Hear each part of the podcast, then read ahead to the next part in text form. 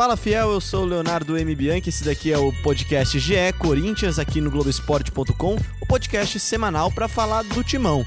E hoje a gente vai falar muito sobre a sonolenta partida contra o Havaí, o um empate em 1 a 1 lá na ressacada em Florianópolis. Jogo, aliás, que deu uma certa ressaquinha pro Corinthians, né? Vamos falar também, claro, do futebol feminino, que adivinha, ganhou de novo, segue dando alegrias para Fiel. E claro também o pensador corintiano da semana. Aliás, ele fala de ressaca. Ajuda de cabeça, furou o zagueiro, Manuel defendeu o goleiro Wagner Love! Gol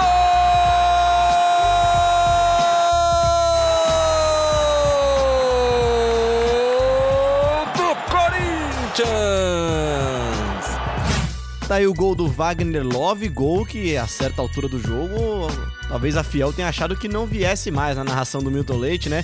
E pra debater um pouquinho sobre esse jogo, falar muito também de Corinthians e Fluminense, o jogo da ida, e Fluminense e Corinthians, o jogo da volta das Copas Sul-Americana. Nada melhor que o setorista do Corinthians no Globoesporte.com, Marcelo Braga. Tudo bem, Braga?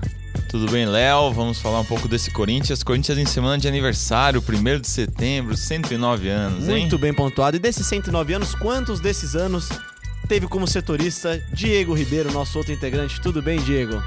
Tudo bem, Léo? Tudo bem, pessoal?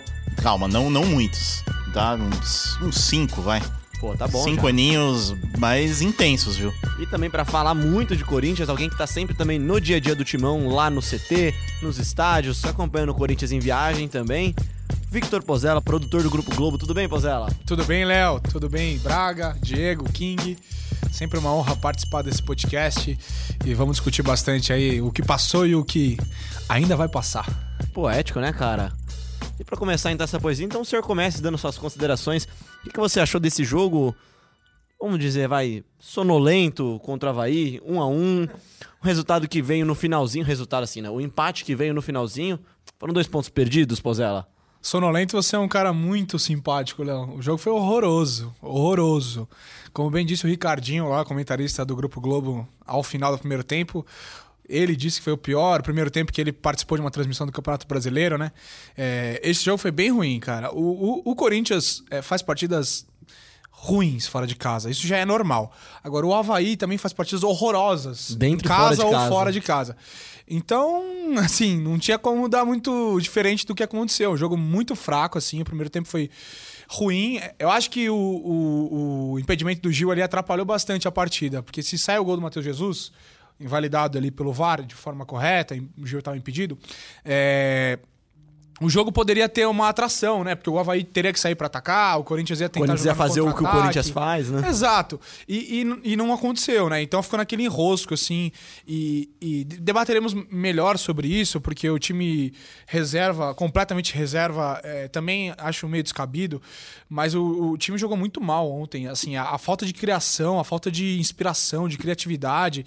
Só para começar a discussão, assim, é, o Ralph, primeiro volante do time ontem, sabe quantas vezes ele trocou passes certos na partida? Me diga. 13. 13 passes certos do Ralph, assim. Ele não participou nada, assim, do jogo ofensivamente. Nada. 13 passes é um, é um dado, assim, muito baixo. Em comparação, rapidinho, o Gabriel, no jogo contra o Fluminense, jogo de ida sul-americana, foram 70 passes certos. 70 a Acertou 13. 100% dos passes certos. E a gente vai falar também de Corinthians e Fluminense, porque, assim, a gente tá falando bem do Gabriel aqui, claro, mas o, o jogo Corinthians-Fluminense também foi uma, uma atuação tenebrosa, como bem disse Marcelo Braga.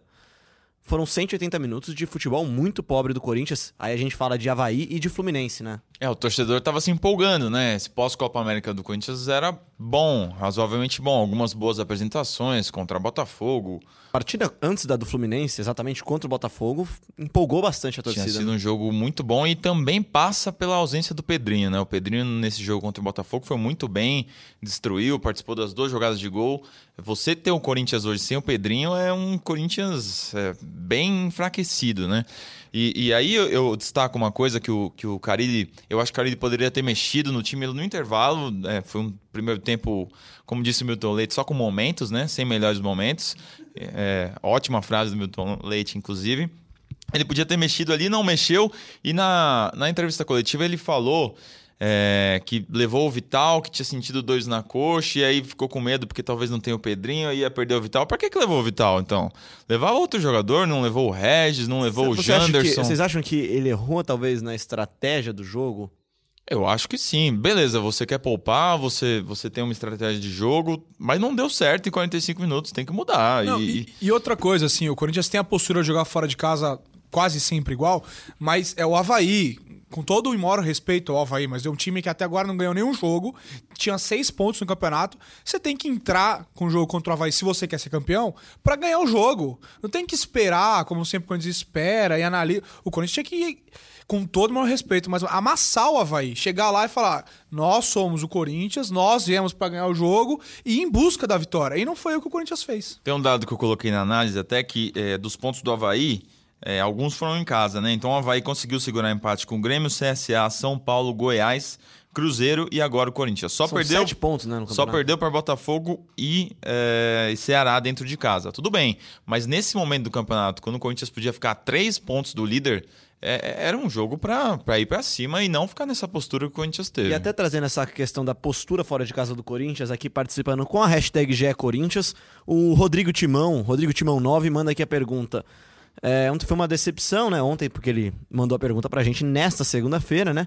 Foi uma decepção. Será que todo jogo de casa o time vai jogar pra não perder? Aí eu pergunto ao nosso rei, Diego Ribeiro. Resposta curta e grossa, vai.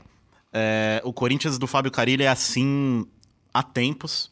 É, ele, ele viaja para trazer um ponto, no mínimo. Ele não viaja pensando na vitória, ele viaja pensando em não perder. E aí não importa se é contra o Inter, é, como foi duas semanas atrás, um time Outro jogo sonolento. Outro jogo sonolento, mas aí contra um time bem mais qualificado, um time que briga na parte de cima da tabela. Não importa se contra o Inter ou contra o Havaí, é, ou contra o CSA, como vai jogar lá na frente também fora de casa. Enfim, a postura é sempre a mesma. E outra questão que eu levanto aqui. O Carilli disse em entrevistas recentes que o Corinthians não tem só 11 titulares. Tem mas 17 titulares, Tem 16, 17 titulares. Mas diante dessas, dessa sequência de duas atuações bem abaixo da média, será que o Corinthians tem 16 titulares realmente? Olha, eu tenho minhas dúvidas, eu vou, dizer- eu vou passar a palavra pra quem tá lá quase todo dia, que é o Marcelo Braga.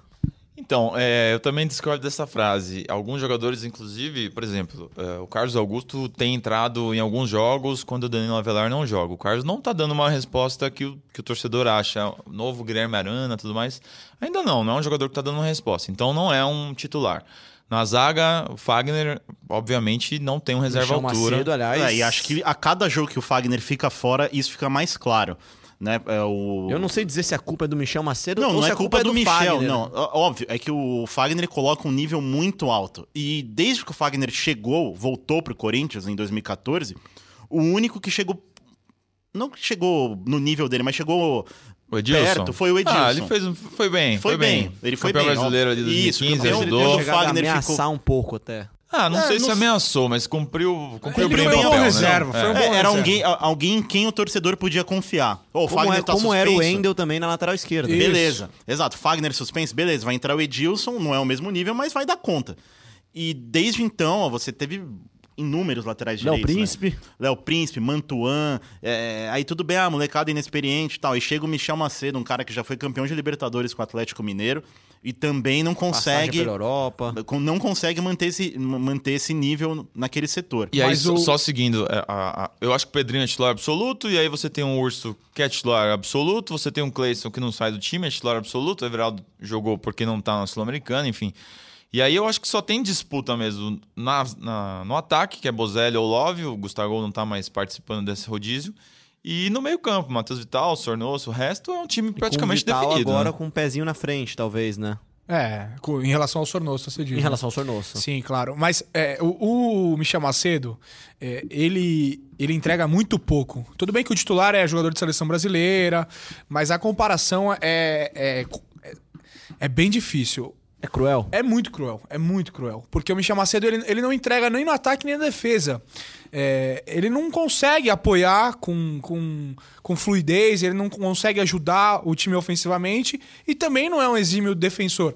Por exemplo, muitos defendem o Danilo, o Danilo Avelar pelo lado defensivo dele. Dizendo que ele sim sabe defender, ele fecha a linha de quatro, ele tem uma impulsão, uma estatura boa, ele ganha Bola bastante aérea bola. ofensiva também. Exatamente. Mas ele ataca muito pouco, né? E o Carlos tenta atacar mais, ele faz triangulação. Ontem, eu acho que das poucas tentativas de ataque do Corinthians, era com o Carlos, que fazia algumas jogadas individuais, tentava atacar. Então, acho que é, definitivamente o Corinthians não tem 17 titulares. Mas ainda acho que a, a lateral esquerda, com Carlos e Danilo Avelar, ela tem mais disputa que a direita. Até porque o Fagner é um jogador de seleção brasileira e vai ser difícil ter um reserva à altura dele, né? Não, a diferença é bem menor, lógico. E ressaltando outra disputa, entre aspas, que hoje não existe. Você falou do Ralph, você, Pozella, falou do Ralph, dos 13 passes certos, a comparação com o Gabriel. É, eu tava vendo até. é, a gente sempre, antes de gravar o podcast, né, a gente vê as perguntas Dá uma na olhada nas hashtag, redes, né? dá uma olhada nas redes sociais para ver. Gabriel aqui, Pra sim. ver o que tá rolando e tudo mais. E tem uma conta legal do, do Corinthians, que é o Corinthians Scouts, né? que faz sempre faz análises legais dos jogos tal a gente sempre também tá dando uma olhada e ele mostra alguns lances do Ralph ali muito claros cara e assim a gente percebe na hora do jogo mas depois que você vê a imagem ali paradinha você vê cara é isso mesmo o Ralph simplesmente não se apresenta para saída de bola ele sempre se esconde atrás do marcador Aí eu vou dar uma- só uma, uma interrompida rápida. O Gabriel ele mudou um pouco a, característica dele também. Ele tem se apresentado mais do que ele Sim, costumava sim. apresentar. Não. Ele viu que ele precisava evoluir, né? Pra fazer a saída de bola, né? É, hoje ele participa muito mais. Até uma, uma entrevista que ele deu pra gente, do Globoesporte.com, é, na semana passada, ele, ele mostra que sabe claramente o que tem que fazer. Proteger o funil ali, que é a frente da zaga, fazer um trabalho ali de lateral a lateral para cobrir espaços. Quer dizer, você vê um Gabriel bem mais consciente taticamente hoje. E o Ralph. Talvez mais bem fisicamente, até não que o Ralph não, não esteja bem, né? Mas o Gabriel. É, e o Mas Ralph tá voltando tem- agora também, né? Tem essa questão física e hoje o Ralph já fisicamente a- ainda é um jogador que, que depende muito dessa parte, né? E ele voltando de lesão é, ainda precisa de um tempinho para evoluir. Consequência, o Ralph também estava participando assim da, da parte ofensiva do jogo, né? Antes dele machucar, ele estava fazendo lançamentos, ele estava conseguindo meter bola, chegando mais ao ataque. Até arriscando Até chutes. arriscando chutes. Então acho que também faz parte de uma sequência. Não é uma crítica simplesmente pela crítica. Ah, o Ralph deu 13, o Gabriel deu 70 passes. Não, é uma sequência. Acho que falta isso, ritmo de jogo, sequência. É o encaixe, o Matheus Jesus no meio campo, onde o Ralph vai se colocar. E o Léo tem uma pergunta boa do Gabriel que veio das redes, né, Léo? Não, e só, só completando, você tem um primeiro tempo que o Ralph não tá participando, que o jogo não tá fluindo, você muda, coloca o Urso, É. coloca um outro jogador mais criativo de primeiro Isso, volante, né? Até parafraseando o Diego Ribeiro, era um jogo que o Ralph poderia ter assistido de do casa, sofá de casa. né? novo, exato. E ele ficou 80 minutos em E o campo. Eduardo Alves aqui tá pergunta aqui, o Eduardo Alves underline 86 pergunta: "O Gabriel pode realmente sair do time porque ontem ficou claro que com o Ralph o time perde muito e que depois que ele saiu, que é até o que a gente tá comentando, o time produziu muito mais com o Ramiro de volante". Não, acho que hoje não há esse não há uma disputa clara nessa posição. Não sei se o Braga concorda comigo aqui, o Pozella. Eu acho que não há disputa aí. O Gabriel é titular, ganhou a posição com méritos, tá jogando bem, tá mantendo uma- um, um bom nível de jogo. E o Ralf tá voltando agora, tá sem ritmo algum, como ele mostrou nos 80 minutos que ficou em campo contra o Havaí. É, 80 minutos? 80 Meu minutos. Deus. Pra você ver que o Carille poderia ter mexido bem antes nessa equipe. O Corinthians foi, começou a pressionar, faltando 10, 5 minutos para acabar o jogo. Quando já tava, é, quando já, já tinha uma situação de 10 contra 10, e aí o Carille viu que dava para ganhar o jogo. Ele demorou 80 minutos para ver que dava para ganhar o jogo. Ele queria ganhar o jogo? Essa Ah, eu, eu acho que o treinador sempre quer ganhar o jogo. Sim, né? Brincadeiras à parte, Apesar assim, da, é da postura defensiva e, e- e muitas vezes telespectador, parece um telespectador ali, só esperando, vai vendo, de repente dá Acho que pra... mais do que querer ganhar, ele não queria principalmente perder numa, numa semana em que acho que, aí até já passando o nosso próximo tema, o foco do jogo era a Sul-Americana. Sul-Americana, né? O foco do jogo do Brasileirão já era a Sul-Americana. Só pra encerrar, o, o Havaí, é, postura à parte, problemas à parte, não vamos discutir detalhes, mas é pênalti, hein? Não me chamou cedo, achei pênalti. É, o VAR olhou e não marcou. E mais uma vez ali, é, a disputa existe, mas achei muito pênalti. Só queria deixar registrado que é, foi pênalti. Tá registrado. Eu, eu Ah, não tenho tá. essa dúvida, eu não tenho essa certeza, na verdade. Eu também não tenho. eu tampouco. No lance, vocês acham que não foi Eu pênalti? não tenho certeza também. É, não, eu não- acho não que é, é que eu, marcável. é, eu acho que é marcável. Não, não, não, peraí, mas... peraí, peraí. Pênalti, ou é pênalti ou não é pênalti, vai. Sai sai desse muro Não aí. foi pênalti. Acho Como disse o. Emerson de Carvalho Bandeira outro dia, não tem meio impedimento, né? Exato, ou é pênalti ou não é pênalti. É, Eu também acho que foi pênalti. Sim, se fosse no meio campo, ele marcaria, É então isso. é pênalti. Tocando o nosso barco para frente aqui, vamos falar então um pouquinho de Corinthians e Fluminense, Fluminense e Corinthians. Grande decepção, acho que da semana passada e dessa também do Corinthians foi a partida em casa, em Itaquera, casa cheia, jogo decisivo. O Corinthians esperava que saísse de lá, esperava sair de lá com uma vantagem maior do que um 0 a 0 em casa, né? Olha, é, mas pelo menos nessa partida o Corinthians tentou um pouco mais, né? É que o Fluminense, O Fluminense não defensiva- quis jogar, né? Não, e o Fluminense defensivamente, a gente até comentava, pô, será que com tão pouco tempo de, de trabalho pós-Fernando Diniz vai ter alguma mudança radical no estilo de jogo? E teve uma mudança que o Fluminense defendeu muito bem. Como não defendia. Como não, não, não e defendia. atacou muito mal, como não É, atacava exato. mal. Você- Foi uma mudança clara de característica e aí acabou desfavorecendo o Corinthians, né? O Corinthians tentou, tentou pelo meio, pelos lados, pelo alto, a zaga do Fluminense muito bem, não Eu não acho perdeu nem que foi uma má partida do Corinthians, acho que o Não, Corinthians não, não, não. conseguiu Exato. jogar. Exato. Eu Méritos achei do que o. Corinthians foi neutralizado pelo Fluminense, mas o Corinthians tentou, propôs. É, E eu sei que a gente tá alguns dias na frente, mas eu queria pontuar que é, eu sempre fui um dos defensores da entrada do Jadson, que entrou muito mal na quinta-feira, né? Concordo. É, não entrou bem, não. E, e, eh, só, só retomando esse assunto do Fluminense, o, o Felipe Siqueira, que é o setorista do Fluminense que estava aqui em São Paulo acompanhando o jogo, durante o jogo ele estava surpreso. Ele falava, nossa, esse é outro Fluminense, cara, é outro time, nada a ver. E eu Acabou comecei que a pensar de se de repente o Carilli e o Corinthians também se surpreenderam dessa forma. E eu Pô, não acho que sabia o que, que ia rápido, acontecer, né? né? O Carilli disse na coletiva depois do jogo até que ele se surpreendeu, né? Ele basicamente disse que ele, a, a mudança é muito clara e a mudança já tinha o dedo do Oswaldo. Ele falou que falou com o Oswaldo depois ou antes do jogo, né? E vou te falar, ele torcia muito pra que o Fluminense jogava, jogasse como antes. Tenho certeza disso. Sem dúvida, seria um, um- um tipo de jogo muito mais, muito mais pro Corinthians. O Fluminense se abriria, deixaria espaços, o Corinthians poderia pressionar a saída de bola, o Fluminense invariavelmente erraria é, um passe ou um lançamento e teria mais espaço para atacar. É, agora eu só acho que se tivesse uma leve.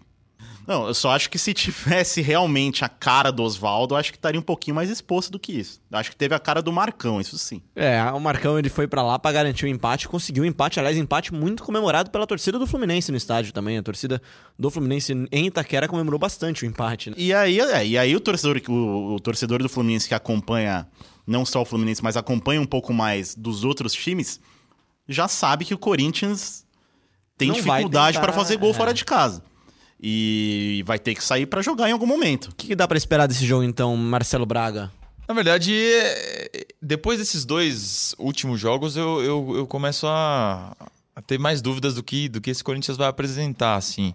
É, acho que o Carilli não vai fazer grandes inovações, vai com o time tradicional ali, talvez com o Wagner Love para contra-atacar, não com o Bozelli como ele foi nesse último jogo. Você acha que o Pedrinho joga?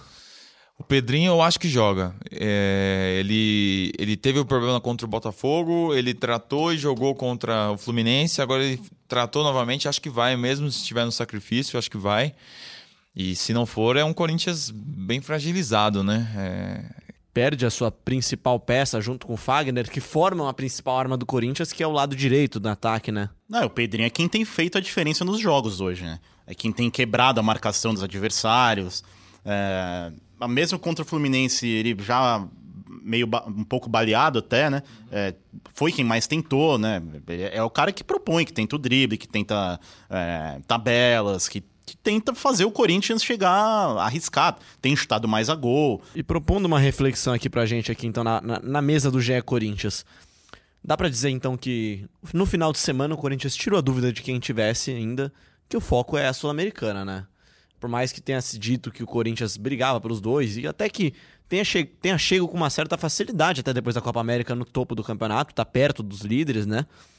Não é o foco do semestre, né? É, mas é, se a gente for ver, são cinco pontos. Cinco pontos ainda é uma, uma, uma distância honrosa e alcançável e beleza. Porque o Corinthians ele planeja chegar ao seu aniversário de 109 anos, classificado, na Classificado, Sul-Americana e, exatamente. É, é a pra grande- ganhar um jogo contra o Atlético Mineiro em casa, né? É a competição é, mais, mais possível de se ganhar. O Corinthians acha que no brasileiro a ideia é ficar ali em quarto. no bolo, né? Disputar nas últimas 10, 5 rodadas. né? Exatamente. É, mas, enfim, Mas, voltando ao tema do jogo contra o Fluminense, é, diferentemente do que o Corinthians apresenta no Campeonato Brasileiro, a, a, minha expectativa é que o Corinthians busque o jogo da eliminação contra o Flamengo na Copa do Brasil. Que foi diferente, a postura era outra, assim, não era assim de total é, espera o Flamengo para contra-atacar. Era reativo, mas. Era, era reativo, porque... mas atacava. Até porque, de novo, o Corinthians precisa fazer um gol no Maracanã. Não, e, e o jogo de ida foi 0 a 0 Se o Corinthians fizer um gol ele praticamente decide a classificação. É muito difícil os Corinthians tomar dois gols na frente no placar. Se sair 1 a 0 se o Corinthians conseguir fazer um gol. Lembrando que há gol fora de casa, diferente da Copa do Brasil. Se o Corinthians fizer um gol, o Fluminense precisa fazer dois. Não, e na Copa do Brasil, o Corinthians Exatamente. perdeu o jogo de ida, né? Em Exato. casa, por 1 Perdeu a 0 por 1 a 0 e teve é. que ir lá e achar um gol, né? Exato. Todo, todo mundo vai lembrar daquela bola na trave do Ralph, quando o Corinthians, no primeiro tempo ainda, enfim. Eu acho que eles vão buscar aquele modelo de jogo. O Corinthians contra o Flamengo foi um time que se impôs, que soube defender, soube atacar, que soube é mais fazer a cara o... do Corinthians dos exatamente, últimos anos, né? exatamente. Mas eu acho até que o Carilli tem tentado de uma forma bem discreta, mas tem tentado mudar um pouco esse estilo de jogo do Corinthians, principalmente nas últimas partidas. Tem tentado controlar mais o jogo, tocar mais a bola, como foi contra o Botafogo, você não acha, Braga? Dentro de casa tem jogado assim, né? Mas também falta ao Corinthians grandes vitórias aí, né? Pegou o Palmeiras empatou, pegou o Flamengo empatou. É, o Corinthians ainda precisa de um grande resultado para se mostrar um, um, time é, mais forte, mais consolidado dentro Até de casa. porque se tivesse ganho essas duas partidas que você falou, que não foram partidas que era impossível de ganhar, o Corinthians talvez estivesse na liderança hoje, né? É, somado esses dois jogos em casa e o Havaí fora, Brasileiro. que é o Lanterna, são dois, quatro, seis pontos desperdiçados. Põe mais seis pontos na tabela aí. Pois é, lembrando que, que nesses dois jogos grandes que o Corinthians gosta de jogar, o Corinthians estava fre frente. saiu na frente nos dois jogos. E contra o Flamengo, eu me arrisco a dizer que jogou melhor o jogo inteiro. Não, contra o Flamengo jogou melhor. O Palmeiras e... teve um segundo tempo de apagão. Contra o Palmeiras, acho que o empate era o resultado mais apropriado, realmente. É, contra o Flamengo foi aquela bola do Cássio que ele teve um, uma tarde ruim, é. espalmou pra frente, o Gabigol fez o gol. Diferente do jogo contra o Palmeiras, que o Cássio teve uma tarde Pegou Exatamente, inspirada, foi a diferença. Uma noite inspirada, no caso. Mas cinco pontos são totalmente administráveis, é... porque se o Corinthians, se acontecer de o Corinthians não se classificar, tem um jogo contra o Atlético Mineiro em casa, um adversário direto ali no G6 tem que, tem que jogar propondo o jogo, jogar como jogou contra o Botafogo, por exemplo, e tocar a vida no brasileiro. É, acho que não briga. Não sei se, não sei se briga pelo, pelo título, até o final, G4. mas pelo G4 com certeza. É não sei se papo, tem né? elenco. É, Ficando é, no bolo, dos, né? É, como a gente falou aqui dos, dos titulares, que a gente acha que não tem os 16, 17 titulares. Aí, para brigar por título, acho que fica mais difícil com relação a outros elencos mais recheados. Mas pelo G4 dá para brigar tranquilamente até o final. Marcelo Braga, então, por favor, antes da gente encerrar o nosso papo sobre Corinthians e Fluminense, jogo da quinta-feira, que você acompanha, claro, sempre no Globoesporte.com. Tempo real, todas as informações com Bruno Cassucci, nosso setorista que estará no Rio de Janeiro acompanhando o timão. Qual é a sua previsão de escalação? Vai, o seu palpite de escalação para Fluminense e Corinthians? Na segunda-feira, né? É isso, para ferrar você. É... Walt, não, brincadeira. Cássio, é, Fagner, Manuel, Gil e Danilo Avelar. Gabriel, Pedrinho eu acho que joga. É, Júnior Urso. Aí, Matheus Vital, Sornosa. Ele tem jogado mais que o Sornosa fora, mas. É, mas eu acho que nesse jogo tem que ir de Vital, cara. Matheus Os... Vital, Cleison. Especialmente e Wagner Love. velocidade, né?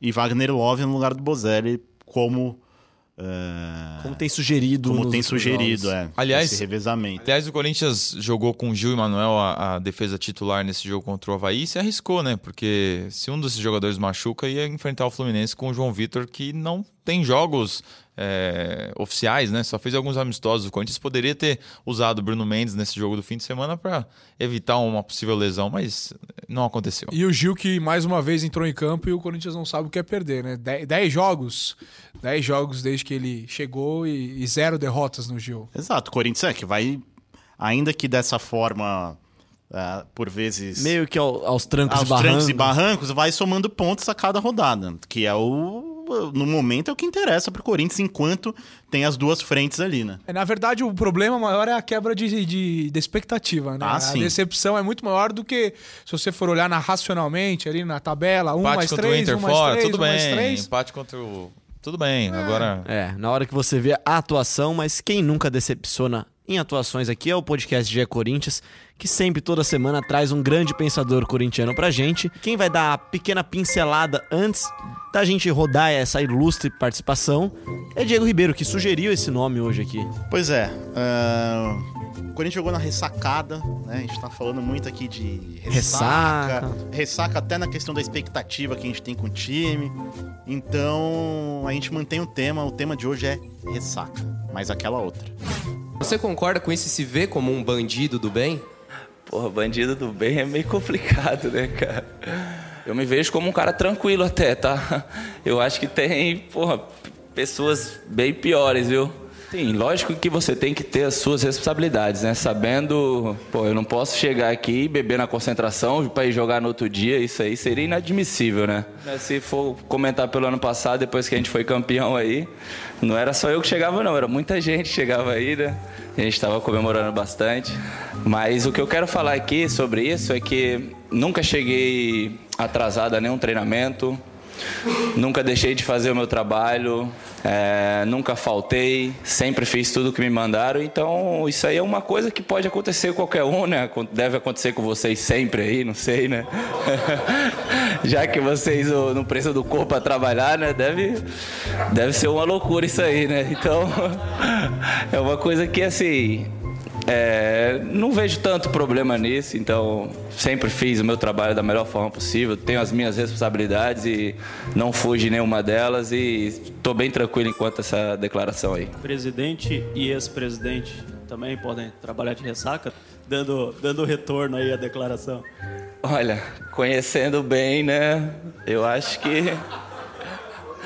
Eu acho que já deve ter chegado aí mesmo também, viu? É uma loucura mesmo essa vida de vocês aí que não precisam do corpo pra trabalhar, Diego Ribeiro? Então, acontece muito com vocês? Eu não, tô- não sei de nada, Eu tô cara. tomando água aqui na mesa, inclusive. Eu tô tomando café nesse momento. Eu tomo água e café. Café zero açúcar, tá? Pra... Mas o fim de semana foi pesado, hein, Diego? Você tava comentando com a gente ali. Ah, não, rapaz, mas vamos aí deixar isso aqui na folga. Não, eu, o nosso personagem falou que na folga pode, então. Tá tudo que ter responsabilidade, né? Quem que é esse grande pensador corintiano? Por favor, Vitor Pozella. Little Rodrigo, né? Rodriguinho. E a Rodriguinho, falta que faz o Rodriguinho no Corinthians? Aliás, um Rodriguinho nesse time, Nossa né? senhora. Onde está o Rodriguinho? Rodriguinho tá no Cruzeiro, né? Tava se recuperando de lesão, né? Será papai, Rodriguinho, também? A Fernanda, a esposa dele, tá, tá grávida de um novo... eu Um momento, Giro, um momento é. contigo. Não, eu tô dizendo porque tem é a um ver bom com o tema, momento pra né? comemorar, né? É, é, tem que abrir uma latinha pra comemorar. Ó, vou falar um, contar uma história rápida. No, na final do Paulistão de 2018, o Rodriguinho a- acabou com o jogo de ida contra a Ponte Preta, mas ficou suspenso pro segundo jogo, que seria o jogo da taça. E a gente resolveu dar uma câmera pra ele fazer os bastidores, tal, uma câmera GoPro, aquela câmera menorzinha. Quando chegaram as imagens, Cenas lamentáveis. olha, tudo isso aí que ele falou é verdade. Tá aí o nosso grande pensador corintiano. E vamos falar então agora da parte do Corinthians que nunca decepciona, que são as meninas. As meninas do Corinthians com mais uma vitória no final de semana. Quantas vitórias seguidas, Marcelo Braga? Parece o time da minha escola do Interclasse, cara. 29 vitórias consecutivas. Ah, isso porque Há nunca pegou o Senato Vira Ramos lá da Zona Sul. Há controvérsias aí. Eu quero- 29 vitórias consecutivas aí do time do técnico Arthur Elias. Venceu mais uma no fim de semana. E a técnica da seleção tava lá de olho, né, Léo? Como é que é o nome dela mesmo? Você que tem uma pronúncia boa, Diego Ribeiro. Pia Sundhage. Aí Que sim. isso. Aí mostrou qualidade. Não é à toa que ele é o King, né? Seleção brasileira feminina que joga aqui em São Paulo durante essa semana no Pacaembu, torneios amistosos. Agora Ana Canhedo estará lá, inclusive, Ana Canhedo está acompanhando de pertinho a nossa setorista de Corinthians. A gente emprestou ela um pouquinho para acompanhar a outra seleção feminina, né? Além da do Corinthians, a seleção brasileira. E a gente vai, tá, vai ter matérias legais durante essa semana aí. Mais uma vitória, Corinthians classificado 4 a 0 no jogo da ida contra a Ferroviária no Paulistão. 3 a 1 agora nesse, nessa volta, agora em casa, no, no Parque São Jorge, classificado para as semifinais do Paulistão Feminino classificado para as semifinais também do Brasileirão Feminino contra o Flamengo, reedição da semifinal do ano passado, né? Corinthians tem tudo para chegar mais forte do que nunca em duas finais, muito em breve a gente vai trazer, claro, sempre a voz das meninas aqui dentro também, vamos estão sempre convidadas para participarem aqui do podcast, assim como o professor Arthur Elias, né? Exato. E a turma do Guinness também tá convidada aí a olhar com muito carinho esse recorde. A gente tá esperando uma A- resposta. A homologação do recorde. né? Exatamente, que a gente pode falar, ó, agora é oficial. Óbvio, o recorde é recorde, não vai ser apagado, mas com o selinho do Guinness fica ainda mais bonito. Eu sei como é que funciona, porque o meu time do Interclasse, quando recebeu do Guinness é, o carimbo, chegou por e-mail, inclusive. Muito legal, o pessoal do Guinness. Um abraço aí. Guinness, marcelo.braga.guinness.com pra quem quiser. É, é muito E, ele- legal. e eles nunca foram na Zona Sul jogar. Isso é um absurdo. né? É, ele fica lá na- no, no- é, é campeão contra as, as classes mais baixas dessa, da, da escola dele, né? Eles não saíram de Guarulhos, parece. Novidades da base, Marcelo Obraga. Você quer ver gol? Então Ah, vai eu no quero, né? Sub-17. Já que o profissional tá devendo um pouco, o Sub-17 fez 7 a 0 no Paulista de Jundiaí. Dois gols do Matheus Araújo, é, que é um dos jogadores convocados aí para um quadrangular na Inglaterra, na seleção Sub-17. Agora, comecinho de setembro, ele e o Donelli, goleiro.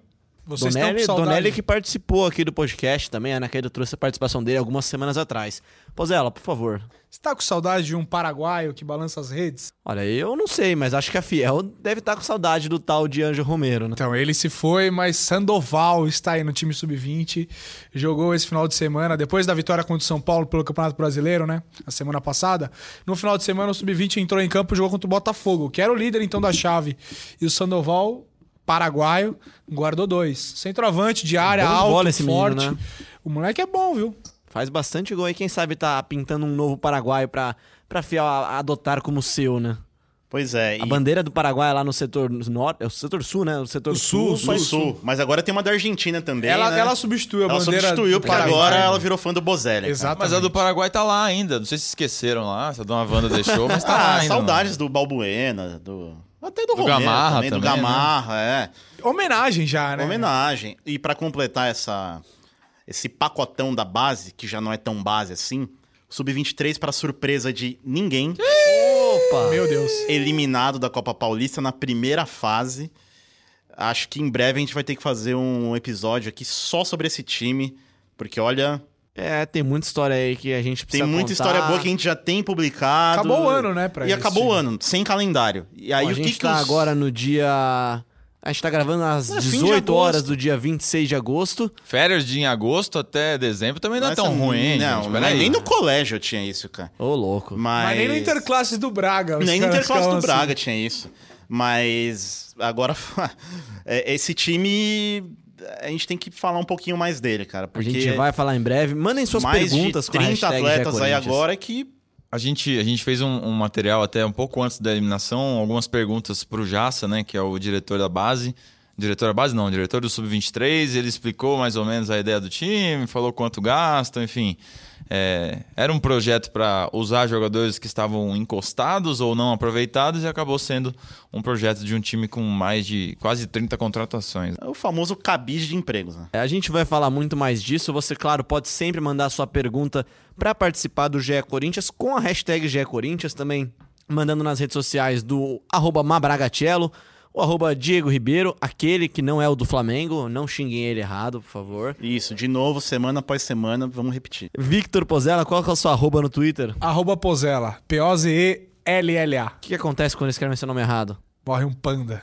É muito triste. E todo dia acontece. arroba Léo M. Bianchi também lá.